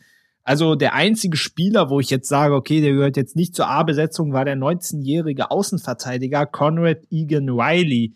Aber ansonsten, ja gut, De Bruyne und Grealish saßen noch auf der Bank, aber sonst, also war das immer noch, war es keine B11. Wobei äh, Pep Guardiola, glaube ich, sogar den Ersatztorhüter eingewechselt hatte. Das wollte ich auch noch in der 73. Minute, den 36-jährigen Scott Carson. Und der hätte ja fast wieder rausgemusst, ne? Ja, Weil aber der hatte, hatte, sich ja. Er ja. hatte auch eine gute Parade gehabt, das muss man auch sagen. Er hat einen auf den Ball gehalten. Ja, aber er wäre fast verletzungsbedingt, hätte er ja fast wieder rausgemusst. Ich glaube, beim Freistoß irgendwie ist er blöde mit jemandem zusammengeprallt. Und da hatte sich Ederson auf der Bank nämlich schon wieder fast fertig gemacht, aber er hat bis zum Schluss gespielt. Ähm, insofern. Kyle Walker regelt. ich ich finde es halt nur, weißt du, ich finde es nur bei solchen Spielen immer schade, weil ich mir so denke, stell dir mal vor, du wärst dann im Stadion. Und es war jetzt kein richtig schlechtes Fußballspiel, aber es war halt auch nicht weil alles entschieden war, war es nicht mehr so mitreißend. Und gerade wenn du sagst Champions League, da müssen dir die Augen aufgehen und muss sagen, was für eine geile Partie. Da aber alles entschieden war, ja, ging nichts mehr so wirklich. Das fand ich irgendwie schade, weil als Zuschauer hätte ich mein Geld zurückverlangt. Weil, weil, weil wenn ich sage, ich möchte zum Champions League spielen, möchte ich auch großartig unterhalten werden. Und das war es halt nicht aufgrund des Hinspielergebnisses. Kann am Ende keiner was für, aber ich finde es halt trotzdem schade. Ja, da kann ich dir nur zustimmen. Also 0-0 ist schon äh, echt schlapp von City. Also wenn, dann hätte ich äh, von Sporting mehr erwartet, die jetzt nochmal so sagen, komm, wir haben zwar 5 zu 0 verloren, aber ähm, wir geben hier nochmal alles. Aber wenn dann so ein lappiges 0-0 rauskommt, äh, ja, hast du dann als Zuschauer beziehungsweise allgemein äh, auch keine Lust mehr. Ja, aber ich, ich halt mal noch so ein bisschen dagegen, kannst du City auf der anderen Seite einen Vorwurf machen, weil ich meine, du weißt, wie es in England ist mit Premier League und so weiter. Das ist, da folgt ein, folgt ein Spiel dem nächsten und dass du dann halt vielleicht bei so einer Partie, gerade in der Champions League, wenn du es dir mal leisten kannst, mal ruhiger zu machen und nicht ständig unter Druck zu äh, stehen, dass du dir da auch mal eine Auszeit nimmst, kannst du denen das übel nehmen. Auf der anderen Seite irgendwie nicht, weißt du? So versuche ich es auch ein bisschen zu sehen. Wenn du ja, mal die Chance hast, dann. Ja, da kann ja? ich Pep Guardiola auch verstehen. Ähm, äh, Pep Guardiola ist einer der erfahrensten und besten Trainer der Welt. Äh, und wenn du, wie du schon geschildert hast, äh, die Möglichkeit hast, äh, und es, es war ja halt auch wirklich entschieden, dass du da mal schonen kannst. Und ich glaube, die City-Spieler waren da auch für ein bisschen dankbar dafür war Real Madrid gegen Paris Saint-Germain ein, ja, sehr spektakuläres Spiel. Äh, Real Madrid setzt sich am Ende durch mit äh, 3 zu 1. Äh, wollen wir erstmal über David Alaba und den Klappstuhl reden? ja, also ich habe mich sehr gefreut, dass ähm, PSG raus ist, weil ähm, ich freue, ähm, ganz ehrlich, äh, ich, auch wenn so sehr ich Messi mag, ähm, aber das, was man sich dort zusammenkauft, finde ich es auch verdient, dass sie raus sind, dass man sieht, ähm, wenn untereinander ähm, die Kommunikation nicht stimmt und was auch dann angeblich nach dem Spiel ab, alles abging, äh, ja, dann ist Real, äh, PSG zu Recht ausgeschieden. Also dann äh, gehen, du, du warst ja jetzt, ich wollte jetzt mit Alabas Klappstuhl anfangen, aber wenn du schon so im Spiel drin bist, dann, dann, ja. Ja, das war also ja während des Spiels. Ja, ja. Genau. Gehen wir gleich drauf ein. Ähm, auf jeden Fall. Also, äh, PSG ging ja sogar in Führung kurz von der Pause durch Mbappé. Ich bin froh, dass der draußen ist, weil, äh, also dass PSG in dem Zuge draußen ist, weil ich hatte schon Sorge, oh mein Gott, wie, wie wollen wir den denn stoppen? Ich finde, M äh, PSG, Mbappé ist die einzige Waffe, die die momentan haben, weil Messi und Neymar, die bringen aktuell überhaupt nichts. die einzige Waffe, die PSG aktuell vorne hat, ist Mbappé mit seiner Schnelligkeit und dass der allen davon rennt. Das ist das einzige, das einzig gefährliche, finde ich aus meiner Sicht. So und äh, wenn du dir mal anschaust, äh, erstmal ist PSG auf meiner Liste der meist der meistgehassten Vereine, obwohl Hass ist immer so ein hässliches Wort. Ähm, gerade im Fußballkontext. Also auf jeden Fall auf meiner Top Ten Liste an Vereinen, die ich nicht mag. Da ist PSG ganz oben. Ja, vielleicht nicht auf Platz eins, aber naja, obwohl doch, eigentlich schon, weil du hast das ja schon angesprochen mit den ganzen, aber ich möchte das, das ganze wirtschaftliche Konstrukt möchte ich jetzt nicht nochmal äh, aufzeigen, das wissen ja im Prinzip alle, aber ich finde es halt beeindruckend, wie sich die Leute da daneben benehmen und äh, du kannst den Frust mittlerweile auch nachvollziehen, weil wenn du mal anschaust, in den letzten zehn Jahren, du hast einmal das Finale erreicht, das hast du verloren gegen die Bayern, einmal Halbfinale, ansonsten viermal Viertelfinale und viermal im Achtelfinale ausgeschieden. Und das ist schon extrem wenig, wenn du dir mal anguckst, dass du einen Mbappé, einen Messi und einen Neymar vorne hast. Mehr geht ja im Prinzip gar nicht. Fehlt nur noch Cristiano Ronaldo. Wobei ich auch immer gesagt habe, zu viel dieser Spieler vorne drin wird zum Problem werden, weil das sind alles, äh, auch wenn das Weltstars sind, das ist alles aber sehr, die haben alle sehr große Egos. Und das wird PSG nach und nach zum Verhängnis. Ähm, und zwar hat sich auch ein Ex-PSG-Spieler geäußert, Jerome Roten, der sagte, ähm, sie sind die verantwortlich, Verantwortlichen für diese Niederlage. Also sagt er über Neymar und Messi ich schäme mich, dass ich so über Messi spreche, aber es, aber es ist die Wahrheit, der Typ ist über den Platz spaziert. Der andere, also Neymar, hat alle seine Bälle verloren. Ich sage der andere, weil es mich sehr stört, seinen Namen zu nennen. Seit er bei PSG ist, ist er ein Witz. Ja, ich wollte, ähm, hätte er vor mir gestanden, hätte ich angefangen zu applaudieren. weil, weil es ist so, es ist so. Ja, es ist wirklich so. Ähm, auch äh, war das heute oder gestern, äh, hat PSG ein Spiel gehabt und die Fans sind auch sehr unzufrieden und Messi und Die haben sie ausgebuht. genau, Ja. wurden ausgepfiffen. Und allgemein die Situation, wenn du dann solche Stürmer hast, du hast so ein Top-Team, aber ähm, wenn die Kommunikation untereinander nicht stimmt, dann ist das keine Mannschaft. Als Mannschaft musst du, und ich spreche ja auch aus Erfahrung, ähm, kommunizieren, weil sonst funktioniert gar nichts. Ja, ja, absolut. Und ähm, wir können ja jetzt mal tiefer ins Spiel reingehen. Äh, Real hat dann in der zweiten Hälfte einen Dreierpack von Benzema erstmal, also ganz stark Karim Benzema, unfassbar, wie der, wie der wieder in Form ist, ist unfassbar. Ähm, aber wir müssen noch mal über das 1-1 reden, denn da gab es auch ähm, äh, danach seitens der PSG-Verantwortlichen äh, sehr viel Ärger, weil beim 1-1 Donnarumma verliert den Ball gegen Benzema. PSG-Spieler sagen oder die Verantwortlichen auch, es war ein Foul. Und also aus, aus diesem Ballverlust, äh, oh, meine Güte, mein Mund ist fusselig. Aus diesem Ballverlust von Donnarumma entsteht das 1 zu 1. So. Und ähm, ja, war es erstmal, war es für dich ein Foulspiel? Ich finde, man kann es pfeifen, aber es ist keine klare Fehlentscheidung, das Ding laufen zu lassen, weil ich mir auf der anderen Seite auch so denke, Donnarumma ist selber schuld, soll er den Ball wegschlagen? Ja, ähm, wie, äh, das ist ja auch mit der Videobeweis so, ähm, der Videobeweis greift erst ein, wenn es ein, zu 100 Prozent eine Fehlentscheidung war. Und wie du es geschildert hast, ähm, Donnarumma ist selbst verantwortlich für den Mist. Gut, Kontakt ist da, aber äh, Fußball ist nicht Larifari, sondern auch eine Kontaktsportart. Und deswegen ähm, kann ich äh, da nachvollziehen, dass das Tor äh, gegolten hat. Also ja, vor allem, wenn du dir dann auch den restlichen Spielverlauf anguckst, das dritte Tor äh, hat die PSG-Abwehr auch verursacht, indem sie den Ball verloren haben. Also äh, man kann dem Schiedsrichter da nicht verantwortlich machen, dass sie am Ende rausgeflogen sind.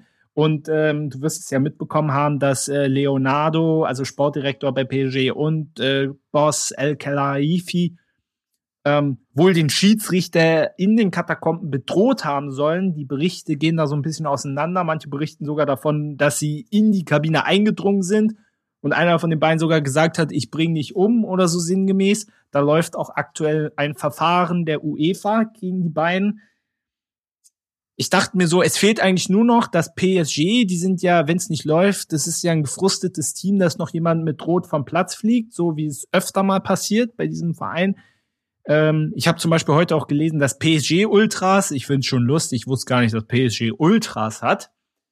Ähm, aber die haben jetzt wohl auch gefordert, gefordert dass El Kelaifi rausgeschmissen werden soll. Also du siehst bei diesem Verein, es geht drunter und drüber und das ist der beste Beispiel, äh, das beste Beispiel auch. Zu viel Kohle tötet Gehirnzellen. So in der Art, ja. Also angeblich, äh, man weiß es ja auch nicht, äh, soll der Schiedsrichter, muss man ja auch machen, ähm, einen Spielbericht ausfüllen und äh, da soll er äh, diese Vorfälle im Spielbericht äh, angegeben haben. Also wenn die UEFA das nachvollziehen will, äh, beziehungsweise muss, ähm, kann sie im Spielbericht und beziehungsweise auch den Schiedsrichter persönlich befragen. Und ganz ehrlich, ähm, dann gehören die auch rausgeschmissen, weil sowas äh, hat nichts mit Sport zu tun. Ja, vor allem, weil es nicht mal berechtigt ist. Also ja. es ist ja ein Dopp, also selbst wenn es berechtigt wäre, da äh, ist das auch unter aller Sau. Aber es ist nicht mal berechtigt. Insofern, ja, fragt man sich, in was für einer, in, in was für einer Welt diese Menschen leben. Aber gut, äh, darüber nachzudenken, macht wahrscheinlich auch keinen Sinn. Ähm, jetzt, jetzt doch nochmal. Also Alabas Klappstuhljubel, das war schon echt geil, oder? Äh, ja, ich persönlich, da kam irgendwie, ähm, ich weiß nicht warum, Erinnerung an Pep Guardiola und ein Klappstuhl hoch. Ähm, oh, das war äh, Pokal ich, gegen Leverkusen, ne? Genau, genau. ich, ich, wo ich, ich dachte mir dann so, ähm, ja, da musste ich voll an Pep Guardiola und Klappstuhl ähm, denken. Ja. Ich weiß auch nicht warum, aber. Und nee, ich, aber jetzt, aber jetzt, wo du es ansprichst, ja, da war mal was. Und ich musste, ich musste so lachen, auch, ähm, ich weiß nicht, wo der den Klappstuhl her hat, mal ehrlich. Aber wenn dir als Spieler diese Emotionen hochgehen, dann kommst du auf Ideen. Ja, ich meine, warum nicht? Warum nicht? Ähm, ich würde mal weitergehen. Meine Fresse. Oh, oh Entschuldigung. Manchmal, äh, wenn man müde wird, redet man einfach drauf los, egal was ist. Ähm, ich nehme das natürlich zurück. Meine Güte, wollte ich sagen, die Zeit ist schon wieder fortgeschritten. Ich würde mal äh, weitermachen, mal ganz kurz zum dem Thema DFB was sagen. Da wurde ein neuer Präsident gewählt, und zwar Bernd Neuendorf, galt als Favorit der Landesverbände, ähm, hat am Ende sich deutlich gegen den Konkurrenten Peter Peters durchgesetzt, der eigentlich so als Kandidaten der Profivereine beziehungsweise des Profifußballs galt.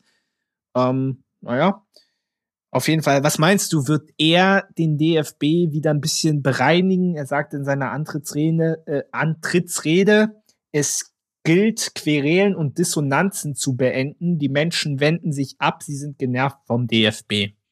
Was meinst du, wird er es endlich sein? Weil das Problem ist in den letzten Jahren, wenn du mal Fritz Keller, Reinhard Grindel, die haben alle das Gleiche gesagt. Ja, deswegen, da bin ich mir nicht sicher auch. Äh, er, hat ja auch gesagt, ich möchte alles dafür tun, dass äh, dieser Verband weiter zu ähm, äh, drei, vier, weiter zu, äh, wieder zur Ruhe kommt. Ähm, und ähm, dass wir in ein paar Jahren sagen können, die Arbeit hat sich gelohnt. Mal ganz ehrlich, ähm, da läuft seit Jahren schon alles schief im DFB, was schief laufen kann. Und jetzt, wir hoffen es mal natürlich, dass es besser laufen wird, aber eine Person. Man, man, man glaubt es erst, wenn man es sieht. Und genau. ähm, ja, ich meine, wenn du dir allein mal anschaust, allein in den letzten anderthalb Jahren gab es dreimal eine Razzia in der DFB-Zentrale in Frankfurt. Da ging es um Untreue, Steuerhinterziehung. Also mehr oder weniger die Staatsanwaltschaft und die Polizei läuft da ein und aus. Und für den größten Sportfachverband der Welt äh, ist das untragbar. Vor allem, weil wir ja in der Bundesliga immer alle so tun mit 50 plus 1 und so. Ja, weißt du, wir sind die Guten. Weißt du, wir sind nicht so wie die anderen mit ihren Scheichs, Oligarchen und so weiter. Ja, dafür haben wir beim DFB lauter korrupte Funktionäre und so weiter. Also insofern heben wir uns von allen anderen nicht unbedingt ab. Und du hörst mhm. ja auch nicht umsonst eigentlich jede Woche irgendwo in irgendeiner Fankurve Fußballmafia DFB. Weil das sind mafiöse Strukturen. Das kann man gar nicht anders benennen. Ja, es ist einfach nur traurig, was da die letzten Jahre abging. Ähm, also, was, wie schon gesagt, schieflaufen ging, ging schief. Und wenn man jetzt äh, vom DFB ausgeht, sie erhoffen sich natürlich, dass es besser wird, aber da muss allgemein ein Verband, der in der Weltspitze eigentlich ganz oben steht, was da hinten dran geht, ähm, und da kann ich auch die, ähm, den Hass der Fans vollkommen verstehen. Ja, Gar keine Frage. Äh, immerhin als positive Nachricht kann man auch noch sagen, dass äh, DFB-Vize Rainer Koch abgewählt wurde. Äh, er galt ja, er, er galt ja auch als so einer, der auch eigentlich Teil des Problems war ähm, und sämtliche DFB-Präsidenten ja überlebt hat. Und ich finde es gut, dass er jetzt nicht mehr nicht mehr da ist, denn wenn man sich allein mal anguckt in seiner Bewerbungsrede, hat er gesagt, äh, dass ja Silke Sinnig, das ist eine Sportwissenschaftsprofessorin, das war sozusagen die Gegenkandidatin, äh, hat er gesagt, dass sie ja für den Vizepräsidentenposten ja gar nicht geeignet wäre. Und äh, anschließend hat er sich darauf berufen, ähm, dass er ja vom Süddeutschen Verband ohne Gegenkandidaten nominiert worden sei. Deswegen mögen die Delegierten seine Wahl schlicht bestätigen oder sich nicht an der Wahl beteiligen. Alleine schon für diesen Satz sage ich mir so, was für ein riesiger Idiot. Ja, also mal ganz ehrlich, wenn man sowas Und es ist Karma, Entschuldigung, das ist sowas von Karma, das er am Ende verloren hat. ja, also wenn man sowas über seine ähm, Gegnerin bzw. Konkurrentin sagt, äh, da muss doch irgendwas schief laufen. Da muss er doch im Hintergrund in, oder im Hinterkopf eher gesagt äh, gedacht haben, so scheiße, ich glaube, ich habe keine Chance mehr äh, in der Hinsicht, um sich nochmal den letzten Funken Hoffnung zu machen. Wobei so, ich bin eher der Meinung, dass er, dass er durchaus der Favorit war, aber dass er sich dadurch richtig versaut hat. Ja, so in der Art, ja, muss, kann ich dir nur zustimmen. Ja. Also man kann nur hoffen, dass es da besser wird. Ansonsten, was gab's noch so? Äh, Watzke äh, wurde als erster Vizepräsident von der Liga aus bestätigt. Steffen Grunwald ist neuer DFB-Schatzmeister. Celia Sasic ist Vizepräsidentin für Gleichstellung und Diversität im Präsidium. Äh, Gerhard Schröder oder wie ich auch nenne, die Gazprom- und Rosneft-Nase wurde die Ehrenmitgliedschaft entzogen. Das finde ich ist eine gute Entscheidung. Äh, beim BVB wurde ihm die doch auch äh, aberkannt. Ähm, dann gab es noch als Beschluss, äh, bis 2025 sollen Leitplanken für die Frauen-Bundesliga erarbeitet werden. Thema ist da unter anderem mehr TV-Präsenz. Ich finde das eine gute Sache. Ab 2025 soll es alle zwei Jahre einen DFB-Bundestag geben. Und dann ab 20, 2024 neue Regelungen im Kinderfußball. Unter anderem soll es dabei darum gehen, zum Beispiel Kopfbälle sollen möglichst ausgeschlossen werden im Kinderfußball. Also das ist nur eine Sache von vielen Vorschlägen, die erarbeitet worden sind. Aber das ja, ist, finde ich, das ist eine gute Sache. Ja, aber mal ganz ehrlich, gut, Kopfbälle werden trainiert und ja, es kann Hirnschäden vorgeben. Es ist, es, aber es Fußball, Fußball ohne Kopfbälle, das gab es mal ein Testspiel in England, haben die probiert. Ähm, da ist nur noch flach der Ball. Der Ball ist flach unten am Boden. Und es wenn ist, eine Flanke ist, kommt, weißt mh. du nicht, was du machen sollst. Da gehst du automatisch mit dem Kopf hin. Also ich finde, es ist, also für einen Kinderfußball finde ich das einen äh, durchaus guten Vorschlag, aber ich kann es mir auch sehr schwer vorstellen, weil du müsstest ja im Prinzip äh, du kannst ja auch keine Ecken mehr hoch reinschlagen oder Einwürfe könntest du, du müsstest ja vieles überhaupt erstmal umstellen und selbst dann, also es ist nicht so richtig vorstellbar, aber ja, gucken wir mal. So, ansonsten äh, sind wir für das heutige mit dem heutigen Programm durch. Das Spiel äh, Fürth gegen Leipzig ist auch zu Ende. 1 zu 6 ist der Endstand. Ähm, ich würde mal vorschlagen, wir gehen jetzt mal in unsere Ist noch was Kategorie und da du mein Gast bist, lieber Julian, darfst du gerne anfangen. Du kannst gerne was loswerden. Hast du ein Thema für uns? Ich weiß, es ist spät, aber du darfst gerne was loswerden. Was möchtest du uns erzählen? ja, also nochmal persönlich über mich. Ähm, ich mag ja Dart, also die Sportart. Ähm, da werde ich jetzt aber zur Rande nicht mehr viel erzählen. Und äh, nochmal persönlich über mich, falls ihr mich nochmal, falls ihr noch dran bleibt, ähm, noch was über mich erzählen. Ich bin ein leidenschaftlicher Trikot- und Schalsammler und falls man noch was hätte, könnte man ja netterweise mir was geben, aber ich bin auf der Suche. Also ich leite den Kontakt dann weiter, falls jemand was hat. aber sehr cool, sehr cool. Ähm, also äh, nur mal zur Erklärung für die ZuhörerInnen da draußen. Äh, wir hatten ja vorab schon mal äh, gesprochen. Ich habe ihn auf Herz und Niere geprüft und ihr seht, er hat's drauf. und da hat er mir auch schon viel erzählt. Also ich habe jetzt so mit Fanschals angefangen, aber wie gesagt, es dauert auch noch eine Weile, bis ich da auch alles habe, wo ich auch schon mal im Stadion war. Was meinst du, wie viel, kannst du es so abschätzen, wie viel Fanschals, Trikots hast du so roundabout? Warte, ich habe ja meine Schallwand neben mir, 2, 4, 6, 8, 10, 12, 14, 16, 18. Ja, ich würde mal so sagen, um die 30 Schals, 40, 30, zwischen 30 und 40 Schals und Trikots. Da sind auch die klein gewordenen mit dabei, so um die äh, 15. Ja, das sind ja. Das ist eine ordentliche Zahl. Und bei mir ist es noch nicht erwähnenswert. Wächst noch. So, ansonsten, ähm, ja, würde ich mal sagen, läuten wir gerade den Schluss ein. Ach so, eine Sache will ich doch noch loswerden. Äh, ich habe ja erzählt, ich war vorhin beim, beim Fußball mal wieder, das erste Mal in diesem Jahr. Und zwar war ich hier mal lokal bei Rot-Weiß Erfurt. Die spielen mittlerweile in der Oberliga. Heute das Topspiel. Erster gegen Zweiter gegen Abautzen. Oh, krasse Partie. RWE hat am Ende mit 4-1 gewonnen, wen es interessiert. War, war ganz nett, finde ich. Also hätte auf jeden Fall Lust, da auch mal wieder hinzugehen.